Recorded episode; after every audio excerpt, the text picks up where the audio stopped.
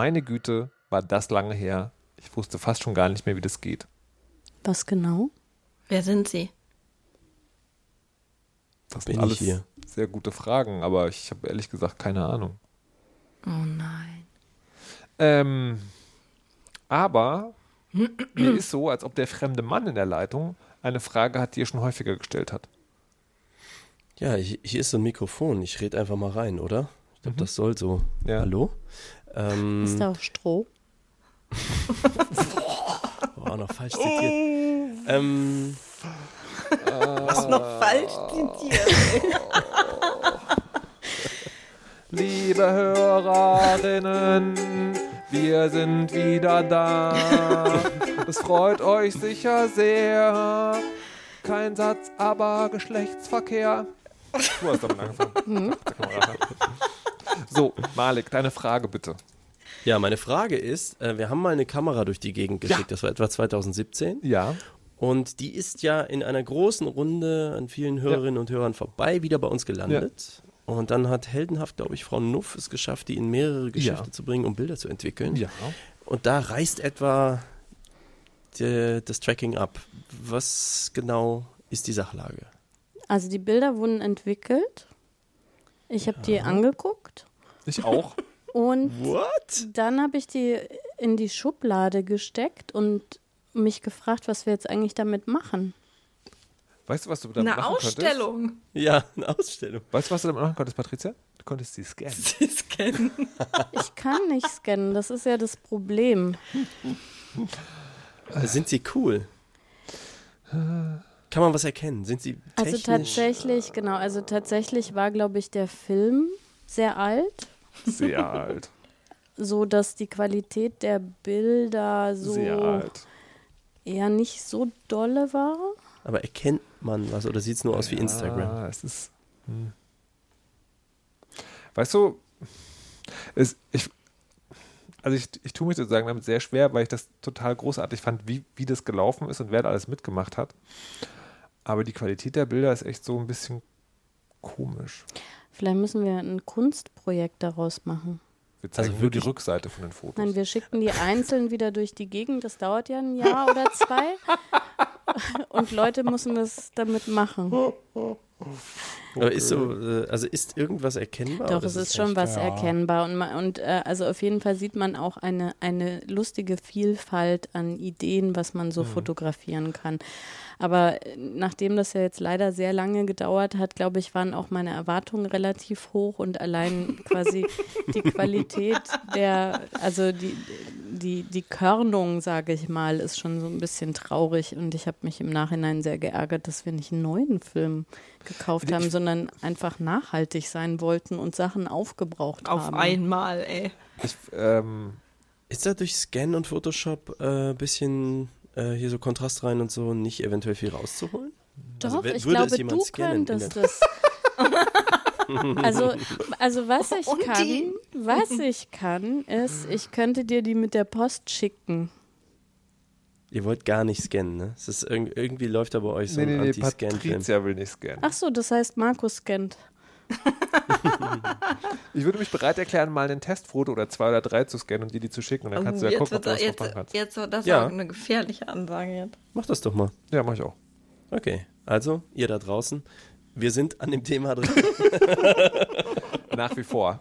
nach wie vor. Aber Markus, wenn du dann Relentless. sowieso schon beim Scannen Nein. Nein. Nein. Nein. Ich, Ich finde, ich versuche das mit der Katze manchmal auch so mit dem Nein, aber ich sag mal.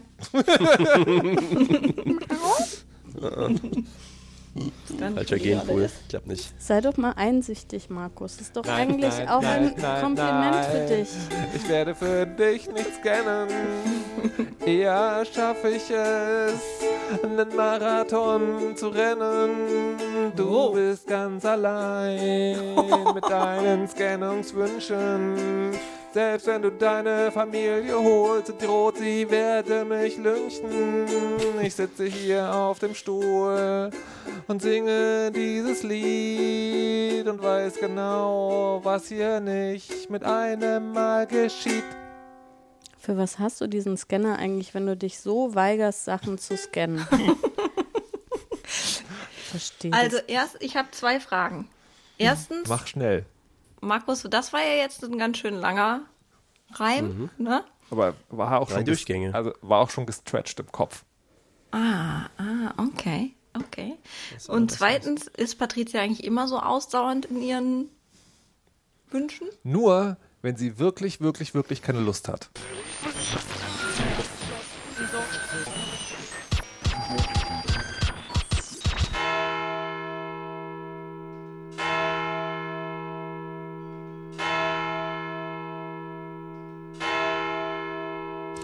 Guten Abend, meine Damen und Herren. ARD und ZDF haben ihr Programm geändert. Denn nach einer langen Sommerpause mussten die Weisen und Weisinnen feststellen, dass die Welt auf gar keinen Fall besser geworden ist und deswegen ihre da äh, äh fuck, ich hab's verlernt. Der Urlaub war zu lang, es geht nicht mehr. Hallo und herzlich willkommen. Wir sind die Weisen und wir sind zurück aus dem Urlaub Und innen. und innen. Frau Kirsch ist da, das funktioniert noch. Patricia Kamerata, Guten Tag. bist du da? ja, Bist du dabei? auch das. Hast du gescannt? Nein. Malik Aziz. Party, Party, Party aus Aachen. Uh, Uh, oh, was ist da? Oh. Warst du auf Malle? Huch. Merkt man das? Ich, äh, ja. Saufen, morgens, mittags, abends immer saufen. Hauptsache Alkohol. Liebe Hörerinnen und Hörer, äh, es ist gerade eine Stelle bei der Weisheit frei geworden. ähm, Instafeuer. das war jetzt, nee, nee, Malik, das meinte ich jetzt ernst. Aber wir, ich möchte aber jemanden, der mindestens so gut aussieht wie Malik. Ist ja nicht schwer. Und der scannen kann. Ja. okay, Moment. So, ähm, ja, ähm, kurz, kurz mal gesagt, wo wart ihr eigentlich alle? Also wir haben es ja schon erzählt in der letzten Folge, die schon auch gefühlt wieder 300 Jahre her ist. Wir waren in Irland. Malik, warst du im Urlaub? Ich Nee. mache ja immer Urlaub. Ich arbeite mal nicht. Ja. Also wo warst du? Heißt vor dem Computer, da wo ich jetzt auch bin. Okay, Und ab und zu mal um den Block. okay. Ich glaube, sonst war ich. Ne, hm, Hast du denn einen schönen. Bildschirmschoner gehabt für den Urlaub? ein bisschen Nee, zu viel. Arbeit. Keine Zeit für Bildschirmschoner. ähm, nee, ich habe immer nur so mittendrin oder so, glaube Oh ich, Gott. mal wen besucht. Und ähm, ähm, Frau Kirsche? Ich war im Urlaub. Ich war in Griech Griechenland. In Griechenland. Und wie Mhm. ist es da so? Also ich ähm, war auf im über dem Peloponnes und in Athen und das war beides sehr sehr schön. Sehr sehr sehr schön. Würdest du also empfehlen? Empfehle ich sehr. Vor allen Dingen Athen. Hast du da so ähm, Aktivurlaub gemacht oder eher so, oh nee, lass mich im Bett liegen? Nee, ich habe ähm, äh, der Mensch, mit dem ich ähm, Urlaub mache, der guckt sich sehr, sehr gerne Sachen an. Sehr gerne. Ich habe sehr viele staubige Steine gesehen Okay. und äh, es war sehr warm auf den staubigen Steinen. Und sie hatten alle Namen und ich habe sie alle wieder vergessen. Nee, es war, äh, wir haben uns viel angeguckt. Viele Und aber wir haben auch ein ne? bisschen, ähm, ich, also vor allen Dingen ich habe ein bisschen am Strand rumgelegen und ich habe sehr viel gegessen. Das war eigentlich das Beste. Klingt, äh, klingt ganz hervorragend. So, äh, nachdem wir jetzt die Befindlichkeiten ausgetauscht hätten, kommen wir mal jetzt zum Ernst der Sache. Malik Aziz steigt um auf Schlager. Ah, ich bin schon lange umgestiegen. Ähm, ja, Mallorca-Schlager ist der neue heiße Scheiß. Ähm, ich bin da ein bisschen wie die Jungfrau zum Kinde gekommen. Ich habe ja, ich bin ja in dieser Heavy Metal Band. Diese Heavy Metal Band hat einen Sen Sänger und Gründer, nämlich den Patrick. Und Patrick hat sich irgendwann mal so überlegt, hier so angestellt arbeiten, ist ja eigentlich scheiße. Da sind ja auch noch andere auf den Trichter gekommen. Und dann hat er sich überlegt, ja, stattdessen könnte ich ja eigentlich mal Schlagersänger werden, weil was die können, kann ich ja auch. Ne, das ist ja das, was jeder sagt, wenn man so einen Mallorca-Schlager hört. So, ja, aber das ist doch super easy, kann doch jeder. Und er ist allerdings auch noch ein guter Songwriter. Und dann hat er einfach mal gemacht, das war so vor zweieinhalb Jahren, und hat den Bierkapitän geschrieben. Ich weiß, jetzt seufzen in dem Moment einige auf, weil sie denken, was, Moment, den habe ich doch gerade die ganze Zeit auf Malle gehört. Genau, der Bierkapitän von Richard Beer, was unser Patrick ist, ist der aktuelle Sommer-Malle-Hit. Ja, ihr lacht, Nicht weil ihr ernsthaft, über nicht 30 ernsthaft, nicht seid. ernsthaft. Absolut. Der Genau. absolute Malle-Sommerhit und Oh wird sicherlich auch im Karneval und Après-Ski und Oktoberfest und überall. Wie heißt äh, das nochmal? Sag nochmal. Hier spricht der Bierkapitän. Darf ich bitte mal die Bierbäuche sehen? Okay, okay, das, ist, das, das es reicht als musikalisches Zitat, um zu illustrieren, dass es hier wirklich um Mallorca-Schlager geht. Absolut Mallorca-Schlager. Also, äh, nein, wie heißt das? Äh, Partyschlager heißt es, denn es ist nicht auf Mallorca beschränkt, wie ich gelernt habe. Genau. Und äh, ja, er brachte das vor zweieinhalb Jahren oder so auch mal mit in den Proberaum und wir alle so, ja, okay, können wir jetzt proben. Und ähm, ja, und dann hat er aber seinen Job geschmissen, was ich ja sehr befürworte, einfach bei jedem und jeder. Und dann ähm, mit sehr, sehr viel Arbeit sich da äh, sozusagen in diese Szene reingekämpft, weil der Song hatte schon so also ließ vermuten, dass das funktionieren könnte. Alle Plattenfirmen haben es abgelehnt, die beiden wichtigen. Ja, und dann trotzdem, man fliegt dann da so nach Mallorca und man ist dann in dieser Szene und man tut und macht. Und plötzlich fing das Ding an zu laufen und äh, mit noch einem Brim, einigem Brimborium fing das auf einmal an zu explodieren. Und genau so ist es halt jetzt gekommen und da hat er aus dem Nichts einfach einen Hit gemacht. Cool. Und äh, Ich, ich habe Fragen. Ah, Ja, ich bitte. auch. ich hatte auch sehr viele Fragen. Was heißt denn, da man geht Ja. man dann da so undercover und oder was muss man da machen, damit man in der Szene ankommt? Nee, ich glaube, das kann sich jeder und jede total aussuchen, wie sie das machen wollen. Also wie viel Kunstfigur man da jetzt macht oder so. Man muss halt irgendwie einen guten Song haben und man sollte das auch live dann allerdings schon, man muss Entertainer-Qualitäten mitbringen. Ja, aber du hast auch gerade gesagt, der ist dann da, also die, die, ähm, Was, was hat er denn gemacht? Ach so, da so, Genau. ja, ganz viel vor allem Netzwerken, Kontakte knüpfen und so. Also es ist ja sehr viel, es ist eigentlich ein super dreckiges Haifisch-Business, so richtig böse, böse mit Ellenbogen und alle verklagen dich sofort wegen jedem Scheiß und so. Ist richtig schlimm, schlimm. Ähm, aber du brauchst halt wie bei jedem Musikerjob, ähm, du brauchst sowas wie, ich sag mal, Labelstrukturen, Vertriebsstrukturen. Das ist heutzutage technisch nicht mehr so schwierig. Aber dann trotzdem, du musst ja zum Beispiel, das läuft sehr viel über DJs in dem Bereich, also die DJs im auf dem Ballermann sozusagen, also im Bierkönig heißt der eine Laden oder Megapark heißt der andere Laden, die sich da so bekriegen, musst du die DJs überzeugen, deinen Kram laufen zu lassen. Die kriegen aber natürlich tausend Songs am Tag von irgendwem. Und das meiste ist Schrott und das hören die sich natürlich auch nicht an. Aber dann kann man Geld ausgeben für DJ-Promo und dann kann man auch deutschlandweit versuchen, in diese Listen zu kommen und und und. Also wie man sich so eine Selbstständigkeit aufbaut, in der man, also wie eine Band auch, nur halt in einer anderen Szene. Man versucht, Gehör zu bekommen bei Leuten. Ja.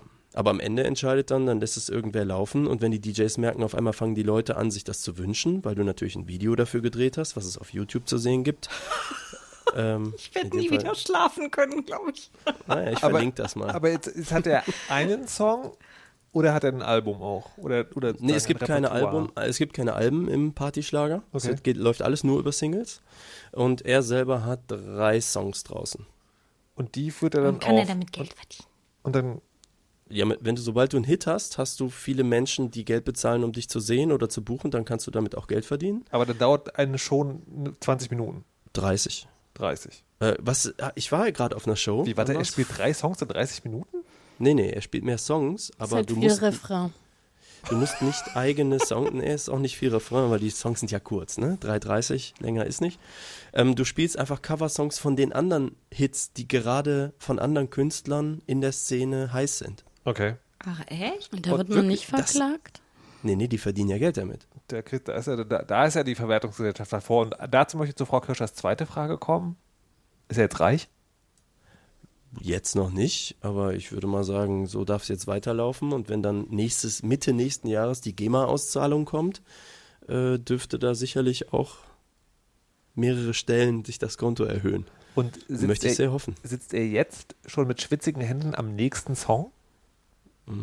Er ist ja da mehr so ein spielerischer Typ, also der hat schon so ein paar Sachen in petto. Aber das ist, warum ich ihn auch unterstützt habe, in diese Richtung zu gehen, mit der ich musikalisch natürlich auch nichts anfangen kann, weil ich weiß, dass er ein guter Songwriter ist. Der kann sozusagen, wie ich, also wenn du zu mir kommst und sagst, gestalte mir mal irgendwas, was ich scannen kann, dann kann ich dir da was gestalten, weil ich das Handwerkszeug dazu habe. Und bei ihm geht das zum Beispiel so mit Songs.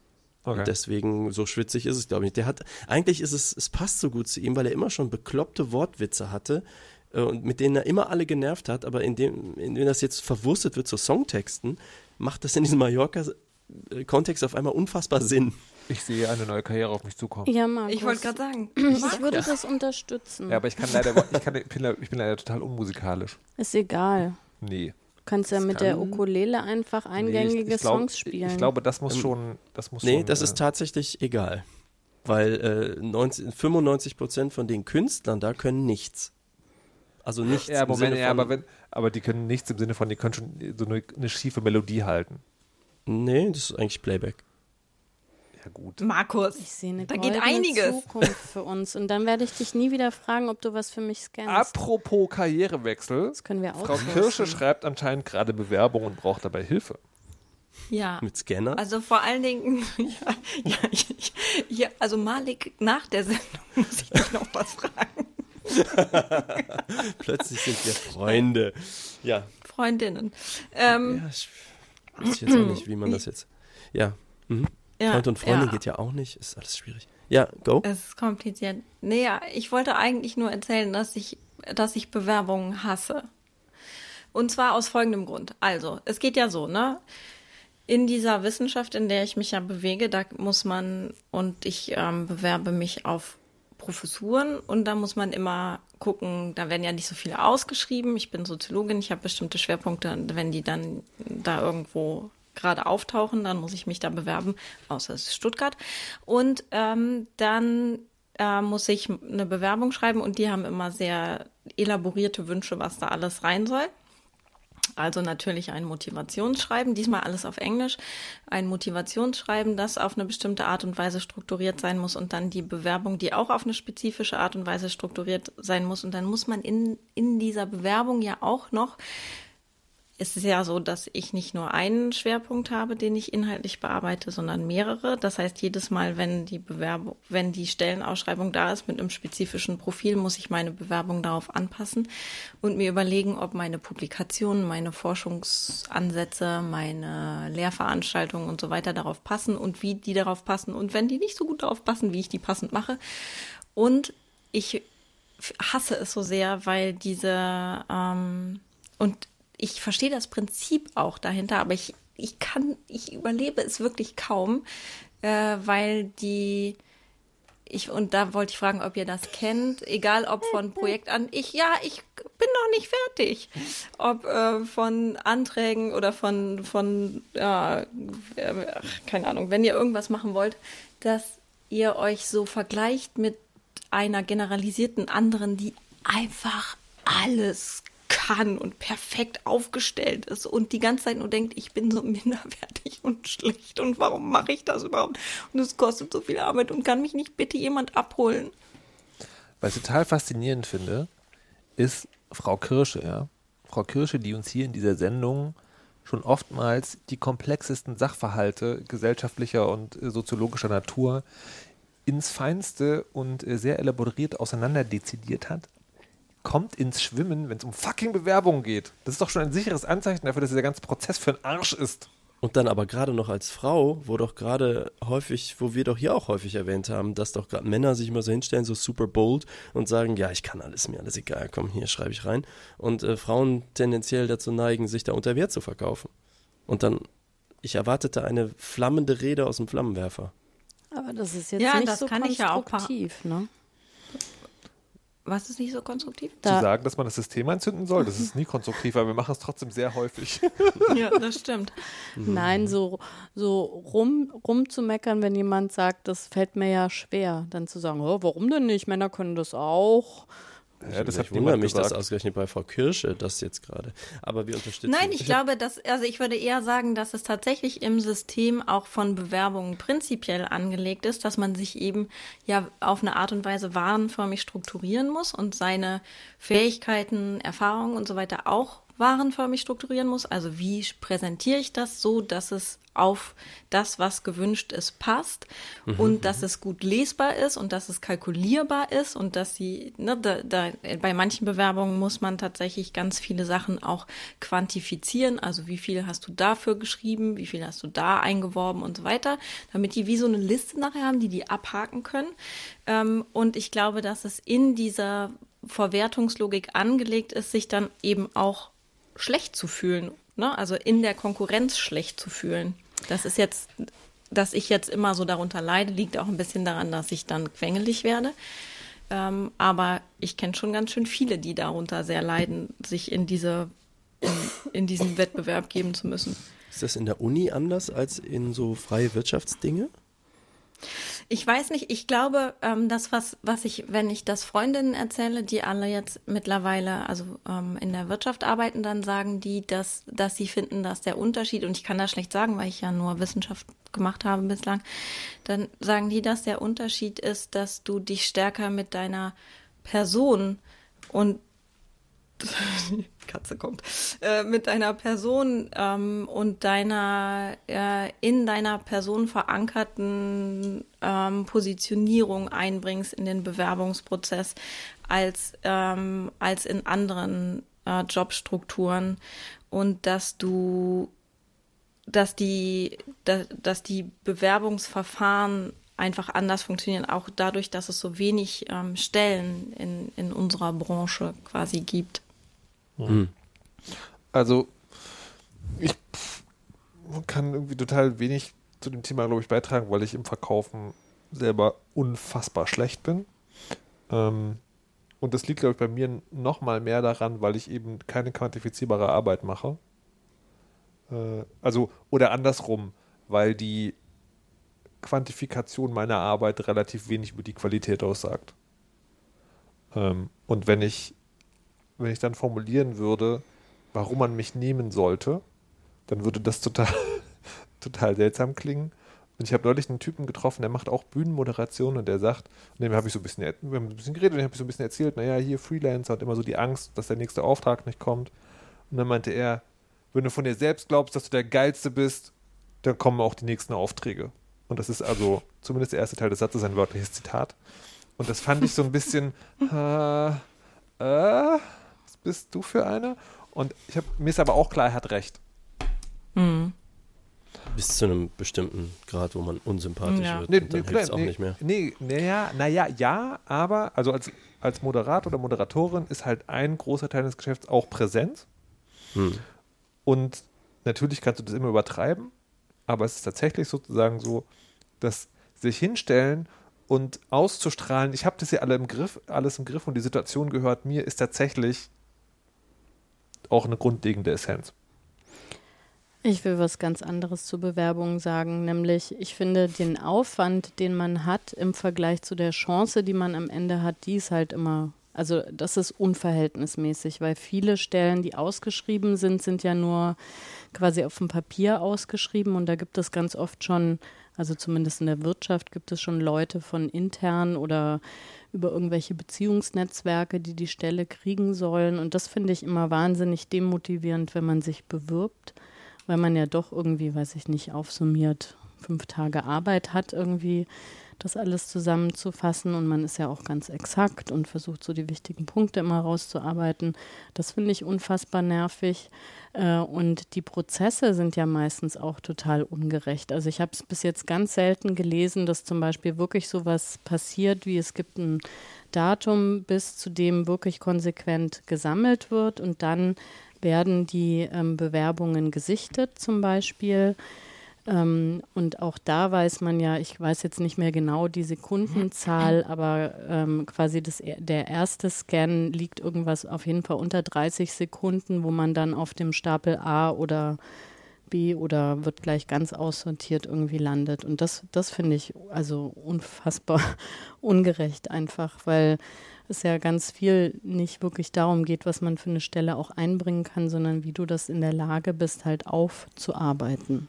Ich kann das unterschreiben so ein bisschen, weil ich habe äh, für meine Schwester und andere eine, Best äh, eigentlich ursprünglich für meine Schwester mal eine Bewerbung gestaltet, die bei ihr selbst auch äh, von der mittelständischen Firma bis ähm, zum Großkonzern sehr erfolgreich war. Sie wurde immer eingeladen und so, obwohl sie teils Quereinsteigerin war.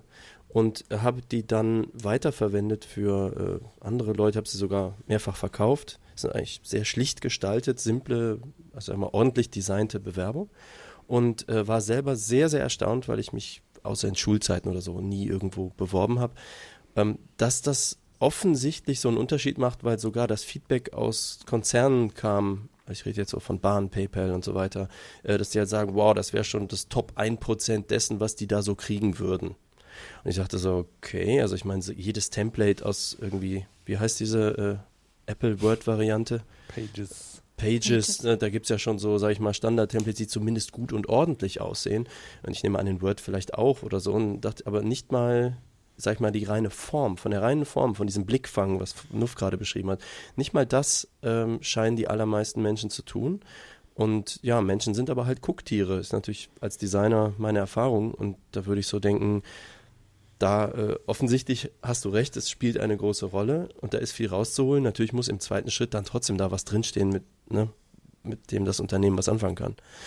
Ähm, aber ich kann auch nur sagen, meine Erfahrung mit Bewerbung ist, macht sie hübsch, ordentlich und also nicht hübsch, ne, keine Bärchen dran, sondern ich meine dem Kontext angemessen, aufgeräumt, überlegt. Ich, hab, ich, hab, ich muss das kurz erzählen. Ich habe ganz am Anfang ähm, äh, nach der Uni habe ich im Bewerbermanagement gearbeitet, eines sehr großen Konzerns, wo also wirklich täglich, weiß ich nicht, hunderte von Bewerbungen für alle möglichen Stellen irgendwie eingekommen sind. Und da gab es wirklich so Sachen wie, dass jemand äh, einen Stein geschickt hat, auf dem unten stand, meine Worte haben Gewicht, meine Bewerbung kommt nächste Woche. also ich finde, also alles, was ihr erzählt, das ist das, das stößt mich nochmal ab, sozusagen, weil ich muss mir da, ich, also ich muss in Bereichen fit sein, die nichts mit meinem Job zu tun haben. Ja. Also egal, um, sagen, ich mache ja ein paar, welcher Job es geht. Das, das finde ich so unfassbar frustrierend. Und es gibt ja, es gibt ja Untersuchungen, die sagen, also man darf, also mittlerweile darf man, glaube ich, nicht mal mehr ein Foto verlangen. Das ist, glaube ich, mittlerweile sogar untersagt für Bewerbungen, dass da ein Foto bei ist? Das weiß ich nicht, ist also, aber noch sehr, sehr üblich. Genau, aber ich glaube, also das ist natürlich dieses Ding, als Bewerberin kannst du sagen, mache ich nicht. Ja. So bist du aber unten durch, aber eigentlich dürfen sie es äh, aus Diskriminierungsgründen nicht machen. Und es gibt, ich meine, auch Untersuchungen, die sagen, also wenn du einfach keinen Namen draufschreibst, dann haben halt tatsächlich, dann werden irgendwie ähm, nicht aus demselben Land Leute, Geschlecht spielt keine Rolle mehr, sondern dann wird wirklich nachgegangen. Und von dem, was Malik gerade erzählt hat, würde ich sagen, was ich mir wünschen würde, ist eine Welt, in einer Welt zu leben, wo die Bewerbung ankommt und Achtung, gescannt wird und dann sozusagen kriegen die HR-Leute einfach exakt alle Areal, Schriftgröße 12, Blocksatz, zack. Und dann müssen ist das nicht so auf also auf ich, in, bei bestimmten Konzernen? Ich würde mir das wünschen.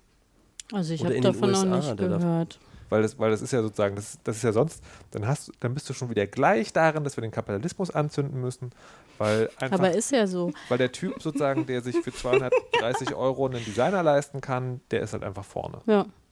Und die so Frauen, die, die dann überhaupt eingeladen werden, werden dann trotzdem gefragt, wie es eigentlich mit der Kinderbetreuung ja. ist und so. Mhm. Ja. Aber wie, wie ist denn das im Uni-Bereich? Also, äh, also von wegen Foto und äh, ähm, wie sagt man, Familienstand und so ist es wenigstens da, äh, weil man ja halbwegs irgendwie von so wissenschaftlichen Sachen weiß, dass das irgendwie äh, beeinflusst. Äh, ist es da in der Ausschreibung schon vorgegeben, dass man das alles nicht mit? Äh, nee, das ist da nicht vorgegeben.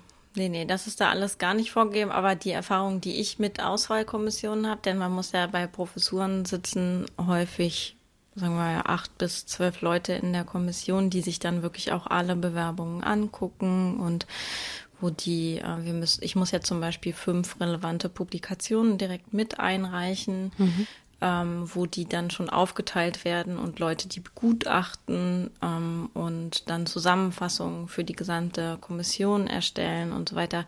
Da ähm, ist meine Erfahrung, dass da das Design auch, also äh, erstens sehr, sagen wir mal, sehr divers ist und auch nicht äh, so relevant ist, weil es halt keine Vorauswahl gibt. Ne? Also alle Sachen gehen in die Kommission und das wird dann die, wer quasi gar nicht ähm, beachtet wird oder nicht, wird entschieden. Zum Beispiel, wenn ich jetzt, sage mal, ich bewerbe mich auf eine Professur und habe noch nicht mal einen Doktortitel oder so, ne? Die fliegen dann raus. Oder ich mhm. bewerbe mich als Soziologin, bin aber ausgewiesene Psychologin, dann bin ich auch. Also so mhm. funktioniert der, der Auswahlprozess viel stärker. Und die Frage nach Kinderbetreuung oder sonst irgendwas. Ähm, also ich darf natürlich nichts erzählen aus Berufungsverfahren, das ähm, ist leider verboten, aber ähm, zum, ich kann sehr anonymisiert sagen, dass wenn da keine Antworten, adäquaten Antworten kommen, wie man sich ähm, Geschlechtergerechtigkeit und familienfreundliche Hochschule vorstellt und welche Maßnahmen man da persönlich für sein Team ähm, äh, sich vorstellt und etablieren möchte, dass dann die Gleichstellungsbeauftragte sofort sagt, die Person ist raus und wenn ihr nur darüber nachdenkt, die fachlich nach oben zu setzen, dann kippe ich sofort das Verfahren. Also das sind Sachen, die man sich mittlerweile überhaupt nicht mehr erlauben kann. Das ist ja aber zumindest ein Hoffnungsschimmer, ja. weil das ist äh, aus dem, was ich jetzt kenne aus meinem Umfeld, noch wirklich überhaupt gar nicht der Fall. Also und das, das sind ja immer diese Situationen, man weiß ja, dass das quasi eigentlich nicht mehr gestattet ist. Mhm. Ähm, aber was soll man in der Situation machen, ja? Weil mhm. oft äh, redet man ja nicht unbedingt mit der Person, äh, mit der man dann auch zukünftig zu, zusammenarbeitet, muss also nicht unbedingt annehmen, dass es da genauso doof ist will dann irgendwie weiterkommen. Also das Einzige, was ich wirklich immer empfehle, wenn man sowieso nicht genommen wird, dann äh, immer schön melden in dem Unternehmen. Ja. Mhm. Hier schreibt äh, Diodenschein, in UK sind Plattformen für Bewerbungen üblich, nur ein Formular und Text. Mhm. Ich erinnere mich auch, dass es, ich meine, in den USA habe ich mal gelesen zu haben, ich weiß nicht, wie es im Unikontext ist, äh, Kirche, du warst ja da, aber dass es da auch so ist, dass du kein Foto beilegen darfst und so. Und der Artikel, in dem ich das gelesen habe, hat aber darauf abgehoben, dass äh, häufig durch den Namen schon die Vorurteil, ja. Vorurteile dann mm, behaftet sind. Ja. Das heißt, die sagen zwar nicht, welcher in Anführungsstrichen Rasse irgendwer angehört, aber wenn die dann Shakwoya so und so heißt, dann wissen alle sofort, ja, okay, schwarz, Unterschicht, so und so. Also das ist jedenfalls der Eindruck, der da wiedergegeben wurde. Und ich glaube, das war genau die Diskussion, okay, eigentlich dürfte man nicht mal den Namen sagen, wenn man es wirklich neutral mhm. halten würde, mhm. weil das schon so viel impliziert. Also die Kevin-Thematik quasi. Mhm. mhm. Genau.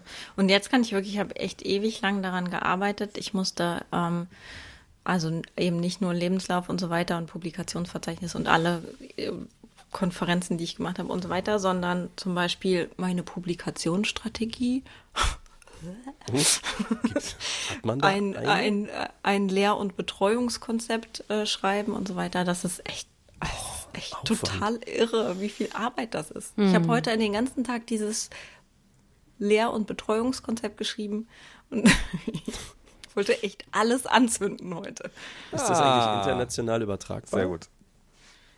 Sorry, das Lehr- und Betreuungskonzept oder was? Nee, so generell so eine Form von Bewerbung, weil im Uni-Bereich ist doch äh, ne, PISA und so Schulen sollen vergleichbarer werden in Europa, Wissenschaft tauscht sich aus und so. Ist das insgesamt übertragbar dann?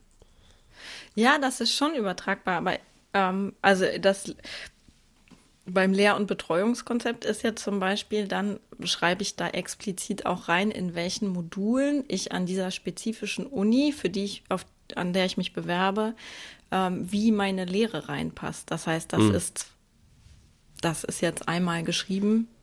Okay, das ist dann individuell auf die verbrennen. Stelle. okay. Immerhin, es kommt ja jetzt der Winter, dann kannst du dir mit deiner Bewerbung kann ich mir aus meinen PDFs ein Feuer machen. Naja, gut. Das ist äh, ja. leider nichts, was wir heute besser machen können. Aber äh, Patricia wird äh, bald, glaube ich, vielleicht unter Umständen zur Verbesserung der Welt äh, beitragen, weil sie auf ein Panel eingeladen worden ist. Also eingeladen bin ich, mhm. aber ich wollte mich mal beraten lassen, ob okay. ich da hingehen soll. Und zwar. Sollen wir dich bewerben? Nee, ich bin ja schon so. gefragt worden, aber ich brauche, ich brauche, äh, genau, ich müsste meine Zeugnisse eingescannt bekommen dafür. Und ähm, ich, ich weiß wirklich nicht, was, also ob ich das annehmen soll oder nicht, weil folgendes, und ihr müsst mich jetzt beraten. Es geht um den Equal Pay Day. Mhm. Um das Auftaktforum veranstaltet wird das Ganze äh, vom Bundesfrauenministerium. Mhm. Das Podium heißt ähm, Alles verhandelbar, finanziell unabhängig und privat gleichberechtigt, Auswirkung von Verhandlungsgeschick im beruflichen und im privaten Kontext diskutieren. Ähm, und das Jahresmotto ist äh, Verhandlungen beim Berufssein und Wiedereinstieg und quasi Vorurteilen äh, ausräumen, was eben Frauen- ja. und Geschlechterstereotype angeht. Ähm, so, Äh, ich habe gefragt, wie denn das ist, weil das ist eine Tagesveranstaltung, wo man dann ja auch vorher und nachher da ist, um so ein bisschen die Stimmung mitzukriegen und die Leute kennenzulernen, was denn gezahlt wird. Und jetzt ratet die Antwort. Nix. und dann habe ich auch nochmal geschrieben, dass es ein bisschen ironisch ist. Wieso? Jetzt geht die Verhandlung doch los. Die wollen genau wissen, ob du dich fürs Panel eignest.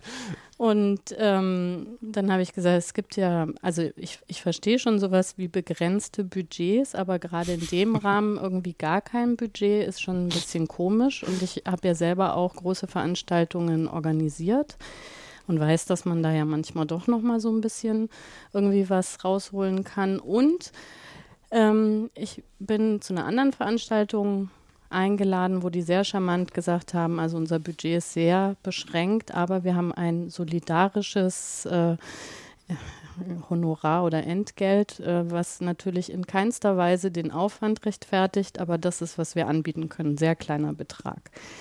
Ähm, worauf dann kam, ja, aber ist halt kein Budget da. So, jetzt ist die Frage, sagt man Worauf dazu? kam jetzt? Ja, das ist. Also nochmal auf dieses, ne, man könnte das ja auch nochmal, also da vielleicht doch nochmal nachfragen. Ah, vielleicht okay, ist bis okay, jetzt okay. noch nicht Mhm. aufgefallen, dass es ironisch ist und so weiter. Äh, und, und äh, dass es ja wirklich um einen symbolischen Betrag wenigstens geht und gar nicht Mhm. so sehr wirklich darum. Also ich finde ja, es sind eigentlich zwei Fragen. Ne? Ja, die, eine. Fra die eine Frage ist, äh, sollte man für Panel-Diskussionen bezahlt werden? Und die andere Frage ist äh, Equal Pay. Und ich würde erst gerne die letzte beantworten. Und die ist ja, sind da auch Männer auf dem Podium? Habe ich gar nicht gefragt. Also, mein Wunsch wäre, geh dahin. Und die aller, allererste Frage, die wirklich aller, allererste Frage, die du stellst, ist, wie viel Geld haben sie bekommen? Und Das wenn dann, nichts, wenn dann ja. sozusagen die Antwort kommt, dann, dann wird es lustig. Und die andere Frage bei diesen Panel-Diskussionen, ich bin mir da ehrlich gesagt nicht ganz schlüssig. Also ob man, also ob man für jede Panel-Diskussion als Teilnehmerin immer Geld bekommen muss. Und ich glaube, das, das richtet sich sozusagen nach dem, nach dem Aktivismusfaktor. Also je mehr Aktivismus, desto mehr Geld. Also die ganzen Wirtschaftsgurus, die kriegen, weil die sowieso fettes Gehalt kriegen, die kriegen dann auf Panels Nee. nix, aber Aktivistinnen, die kriegen dann wenigstens mal bei einem Panel Geld oder wie? Nee, bist du da wegen deiner Expertise oder bist du da, weil du was verkaufen willst im weitesten Sinne? Okay, also Expertise gibt Geld und du willst was verkaufen, gibt, die müssen selber zahlen für ihren Platz im Das Podium. Schöne, du kriegst Reichweite. Nee, wo ist das? Darf ich mal kurz fragen? Musst du da weit reisen? Kostet nee, das Tage? Nein, aber äh, wie gesagt, also äh, es ist in Berlin und ähm, es ist ja nicht für alle Teilnehmerinnen. Ich habe schon auch darüber nachgedacht, wie das halt für andere Teilnehmerinnen ist, die eventuell anreisen müssen, die sich nicht einfach einen halben Tag oder einen Tag frei nehmen können, wenn man irgendwie fest angestellt ist. Weil äh, darum geht es ja auch ein bisschen, ne? Wenn man, wenn man jetzt ähm, ja, äh, ja eigentlich festangestellt ist, kannst du halt nicht an einem Dienstag von 10 bis, ich weiß jetzt die Uhrzeit nicht, 14 Uhr irgendwo sein. Es kostet dich was. Allein Ja. schon, wenn du Kinderbetreuung brauchst oder irgendwas. Es wird dich etwas kosten. Zeit und oder Geld. Ähm, Also ich, ja, aber ich finde das alles, ähm, ehrlich gesagt, ähm, ich finde, natürlich müssen die dich bezahlen auf einem Panel und natürlich musst du auf dem Panel bezahlt werden, wenn du da mit deiner Expertise bist und wenn die Expertise nagellackfarben ist, dann bist du ja trotzdem als Expertin für die interessant und das hat viel Zeit gekostet, sich das anzueignen und ähm, dann gehört es auch bezahlt.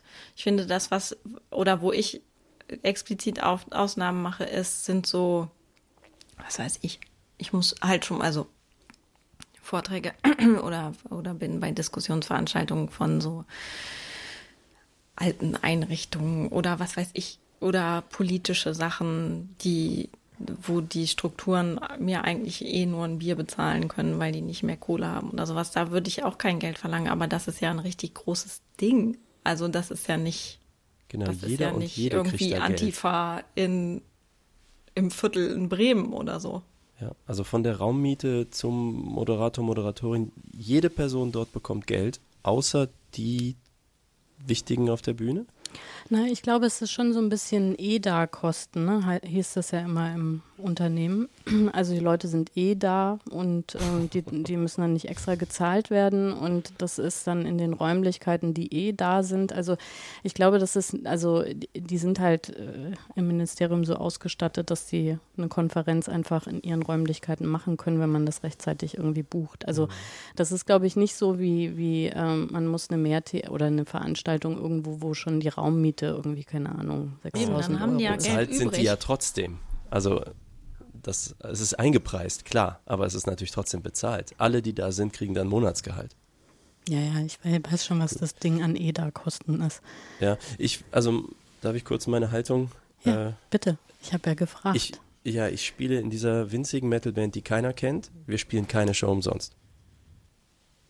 Äh, ich würde sagen, wenn, also ne, es ist so ähm, vom Vergleich, wenn ich mir überlege, was das für eine Außenwirkung hat, bei der Sensitivität für das Thema ist es doppelt lustig. Ich würde sagen, es gibt nur einen Grund, warum man es machen würde, wenn man einen persönlichen Punkt dort durchbringen möchte.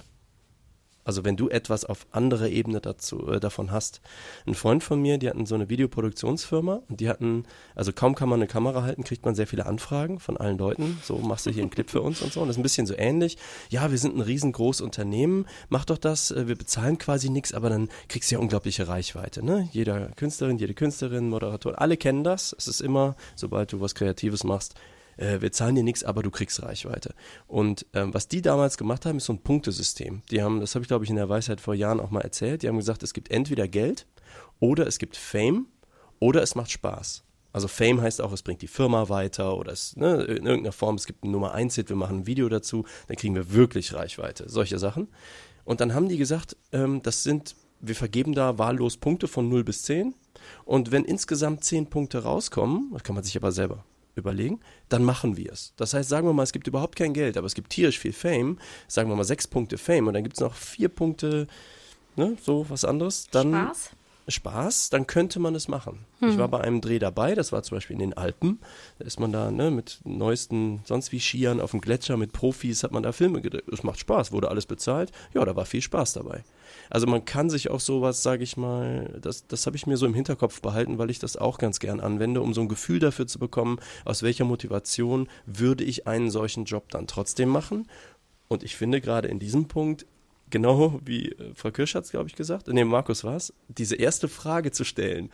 Ne, und das ganze Ding in der Form in Frage zu stellen, könnte schon sein, einen politischen eigenen persönlichen Wunschpunkt durchzubringen, anzubringen.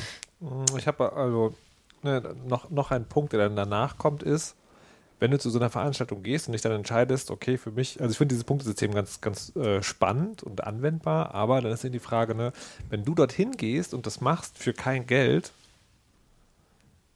devaluierst du dann gleichzeitig andere Menschen, die dort gesagt haben, ich komme nicht, weil ihr nichts bezahlt. Was hm. ja jetzt sozusagen hier die Mehrheitsmeinung eher ist. Das müssen die doch selber wissen, oder?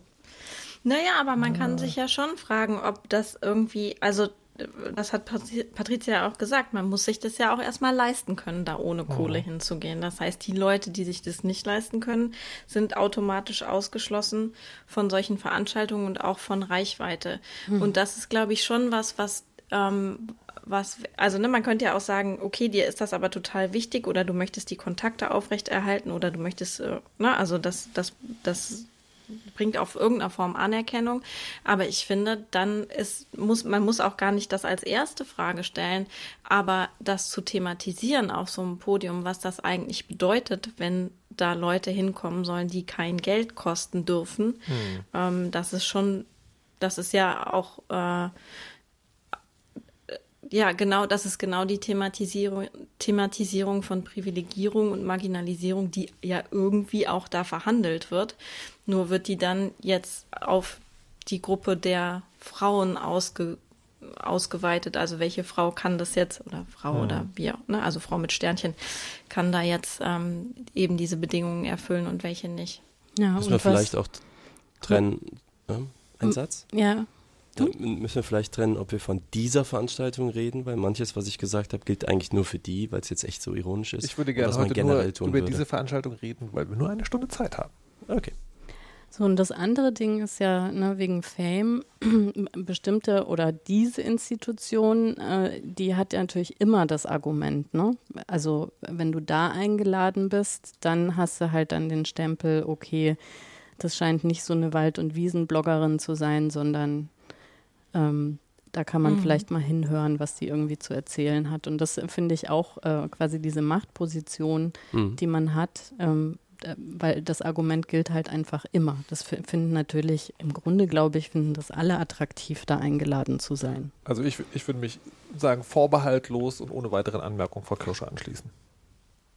Hingehen, Privilegi Privilegien zur Sprache bringen, weil das ist wirklich das, was da, das ist, ich gebe das ungern zu, aber das ist fast, das ist, nee, das ist nicht fast, das ist noch besser als der Anfangsgag, den ich vorgeschlagen habe, weil man da im besten Moment sozusagen diese Art von äh, beredtem Schweigen erzielen kann, wo alle Leute so drüber nachdenken, hm, Vor allem für deinen Gag braucht man ja wirklich einen Mann auf der Bühne.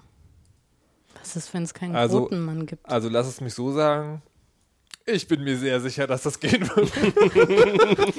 Naja, aber, auch wenn, wenn, wenn das so sein sollte, dass, ich meine, es wäre, wenn da jetzt Leute sind, die dafür Geld bekommen und Patricia nicht, dann dann komme ich auf jeden Fall mit dem Flammenwerfer vorbei, dann, weil das ist, das geht echt gar nicht. Aber ich würde jetzt eher davon ausgehen, dass da niemand Geld bekommt und das geht aber auch nicht. Ne? Das ist nicht ganz so dramatisch wie, äh, also Naja, ne, dann ist, ist halt, nicht so ganz in your face von denen, die anwesend sind. Ja. Zumindest equal ist dann. Genau, aber also ich, wär, ich finde, naja. Also ich habe ich hab Oh. meine Antwort. Ich gehe hin und werde diese Privilegiendiskussion führen. Sehr gut. Yeah. Gibt's Sehr Video? gut. Ich Weiß ich nicht. möchte jetzt noch was Schönes erzählen. Yay. Was Je. unfassbar überraschend und auch sehr, sehr aufregend war. Wie du mal was gescannt hast. Ey, Patricia Kamerata, das war's jetzt. Ich, ich, war- ich, war jetzt. ich hatte gerade wirklich ein romantisches Gefühl in meiner Brust und du musstest es nochmal sagen, du machst deine Scans selber. Und zwar alle 20. Also etwas sehr Schönes, was auch super, super aufregend war. Äh, ich habe Leute verheiratet. Wieso? Das war total unfassbar. Wahllos, Also- Fußgängerzone. Nee, nicht, Hey, sie da. nicht, nicht weil das Fußgänger ist, sondern ähm, es im, äh, ich habe vorher nicht mit dem, mit denen darüber gesprochen, ob ich darüber reden darf, deswegen sage ich jetzt nicht, wer es ist. Es war halt sozusagen ein näheres Umfeld, also kenne ich sehr gut. Ähm, und die Hochzeit war geplant. Und dann ist aber die Standesbeamtin irgendwie unpässlich geworden und weil das in einem Ort war, wo es keine andere gab, Standesbeamtentermin weg. So. Du bist Beamter. Äh, nee, Glückwunsch. ähm, und dann haben sie irgendwie ganz schnell so unter der Hand in der Nachbarstadt einen Termin sich geangelt und da halt das Juristische gemacht und dann gesagt, aber da kommen ja diese Leute, das war, das war jetzt nicht so groß, war eine, war eine kleine Hochzeit. Ähm, und wir hätten da gerne, dass dann ein Ritual stattfindet. Ne, damit das sozusagen nicht einfach, wir treffen uns und essen Kuchen, also auch eine gute Idee, aber damit es auch so ein Ritual stattfindet. Und ähm, die kennen mich halt und haben dann gesagt, äh, also das, das war sehr lustig, äh, haben gefragt, ob, also so in das soziale Umfeld, will nicht jemand? Und dann habe ich so, ja, ich könnte schon. Und dann sie, ja, das war eh unsere Idee.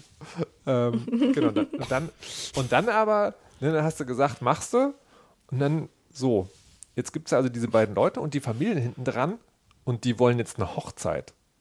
Ja, aber halt nicht sozusagen, also nicht im Standesamt, nicht in der Kirche, sondern eine sogenannte freie Trauung. AKA, mach was du willst. AKA, mach was du willst, no pressure, aber es sollte schon geil sein, hat niemand gesagt, aber das ist natürlich, funktioniert natürlich sozusagen im eigenen Kopf so. Romantisch, aber nicht kitschig. Romantisch, aber nicht kitschig war der Anspruch so. Ne? Also, puh. Also das, das war wirklich sozusagen, das war der Wunsch von ihnen. Und, äh, oh mein Gott, da habe ich mir wirklich also irgendwie zweieinhalb Tage die Fingernägel zerbissen und dann aber mir was ausgedacht. Ähm, ein Ritual, wo, wo alle nochmal was sagen, also was sozusagen nicht nur für das Brautpaar ist, sondern halt auch für die, die dabei sind. Ähm, und habe sie dann halt wirklich vermählt. Also inklusive so Dinge zu fragen, auf die man ja, ich will antwortet. Und, äh, War Und- Küssen involviert. und, und äh, küssen und ähm, Ukulele.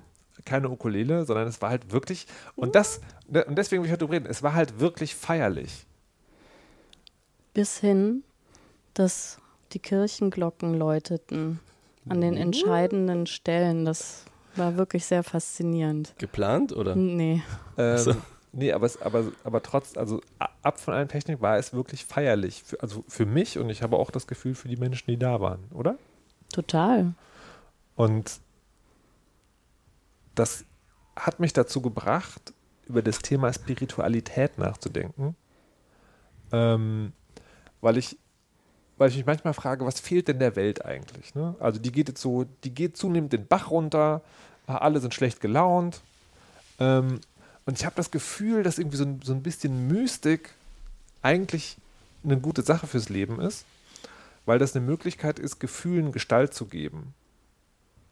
Weil da geht's, also es geht sozusagen um, und so, und das Problem ist dann, was man gleich wieder hat, ist, wenn du sowas sagst, wie spürt die Energie in diesem Raum? Ne, wenn man sich darauf einlassen kann, dann weiß man genau, was gemeint ist. Ne, sind die Leute hier gerade gut gelaunt? Hier, sind die alle sauer aufeinander? Oder sind die gerade in freudiger Erwartung? Das, das kann man ja tatsächlich spüren. Aber wenn du einen Satz sagst, fühlt mit Energie in diesem Raum, kannst du halt, hast du auch sofort, wenn du es geschrieben siehst, diesen Satz, äh, hast du so einen ESO-Touch. Mhm. Das ist halt total schwierig und ich glaube, das ist ein Problem, das wir haben, dass, also, beziehungsweise, oder andersrum, es gibt eine Aufgabe, die wurde relativ lange von Kirche erfüllt, nämlich die Möglichkeit, Mystik im, im Leben zu haben. Ähm, und das verschwindet ja zunehmend, A, weil die Kirche selber damit sozusagen, also ich finde, das ist das eine Pfund, was sie hat. Spiritua- Spiritualität ermöglichen, das selber nicht mehr so gut umsetzt, finde ich. Also die viele Rituale, die da ganz praktisch praktiziert werden, sind für mich sehr blutlos. Und andererseits, dass, dass man sozusagen als Mensch ganz wenig Gelegenheit hat, sich darüber Gedanken zu machen. Und ich habe auch das Gefühl, so, also ich, also ich kann das und ich kann auch nur Spaß daran haben, weil so ganz viele Nischendinge zusammenkommen. Also ich habe mal Live-Rollenspiel gemacht. Das heißt, ich weiß, wie es ist, sich hinzustellen, die Arme auszubreiten und Magie zu wirken. Ne? Also als Schauspiel. Ich bin Mhm. Moderator. Ich habe so eine grobe Ahnung davon, wie man eine Dramaturgie macht. So. Und ich kann Leuten zuhören und aus dem, was sie sagen, was sie wollen, Dinge versuchen abzuleiten. So. Und jetzt habe ich lange geredet und meine Frage ist eigentlich, habt ihr Spiru Spiritualität in eurem Leben? Also sagen, was, was nicht stoffliches, sei es im Alltag oder sozusagen zu so besonderen Elementen? Ich weiß nicht, muss es direkt Spiritualität sein? Nee. Reichen nicht Rituale zum Beispiel, die einem ja eigentlich auch sowas bieten? Naja, also, ich, also ein Ritual, ähm, also ich sage Spiritualität als so Platzhalter für ähm, dieses Gestaltgeben von Gefühlen. Ne, Also Rituale können ja auch tägliche Rituale, Dinge, die man einfach immer wieder macht, aber die man einfach nur macht, weil man sie macht weil sie Routine sind. Das sind aber Routinen und keine Rituale. Ja, dann. okay. Aber Rituale sind eigentlich ja was für Übergänge. Ja. Also das auch mystische so Gefühl steckt schon in deiner Frage. Habe ich das richtig verstanden? Mhm. Hm. Nein. Nein.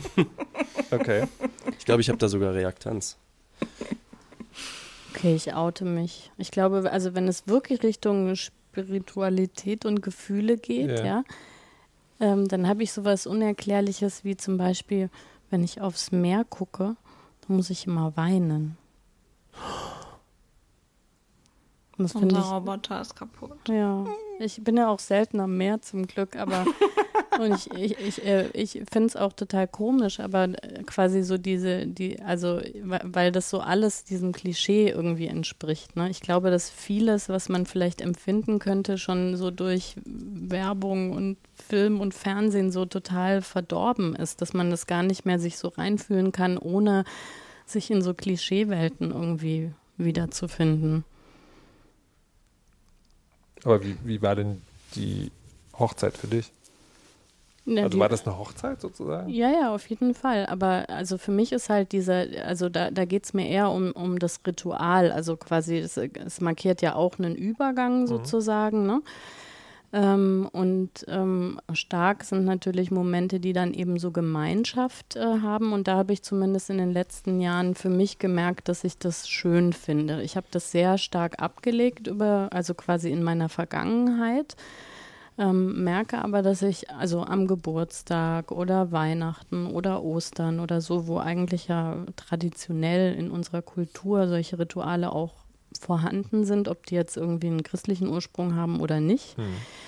ähm, dass mir das zunehmend wichtiger auch wird, die, also das auch zu pflegen, dem irgendwie einen Rahmen zu geben und ähm, man kann das ja auch eben selber gestalten. Also, mhm. was weiß ich, irgendwie Weihnachten, das war bei mir als Kind immer so, dass man sich da dann schick angezogen hat. Das hatte irgendwie immer einen gewissen Ablauf. Ähm, und irgendwann war das dann auch sehr anstrengend durch diesen festen Rahmen. Aber ähm, mittlerweile ist eben Weihnachten trotzdem immer in der Familie. Das ist die Freiwilligkeit.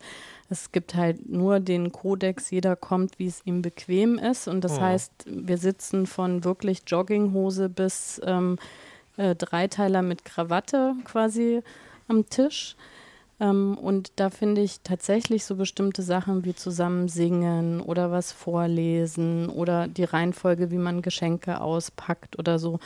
Ähm, das weiß nicht, ob das dann was Spirit. Naja, gut, nee, eigentlich nicht. Also das nicht, aber ähm, ich, das finde ich schon wichtig, weil, weil diese Ankerpunkte mir zunehmend im Leben verloren gegangen sind oh. und immer wieder das Zusammenkommen und das zu pflegen, das finde ich schon schön.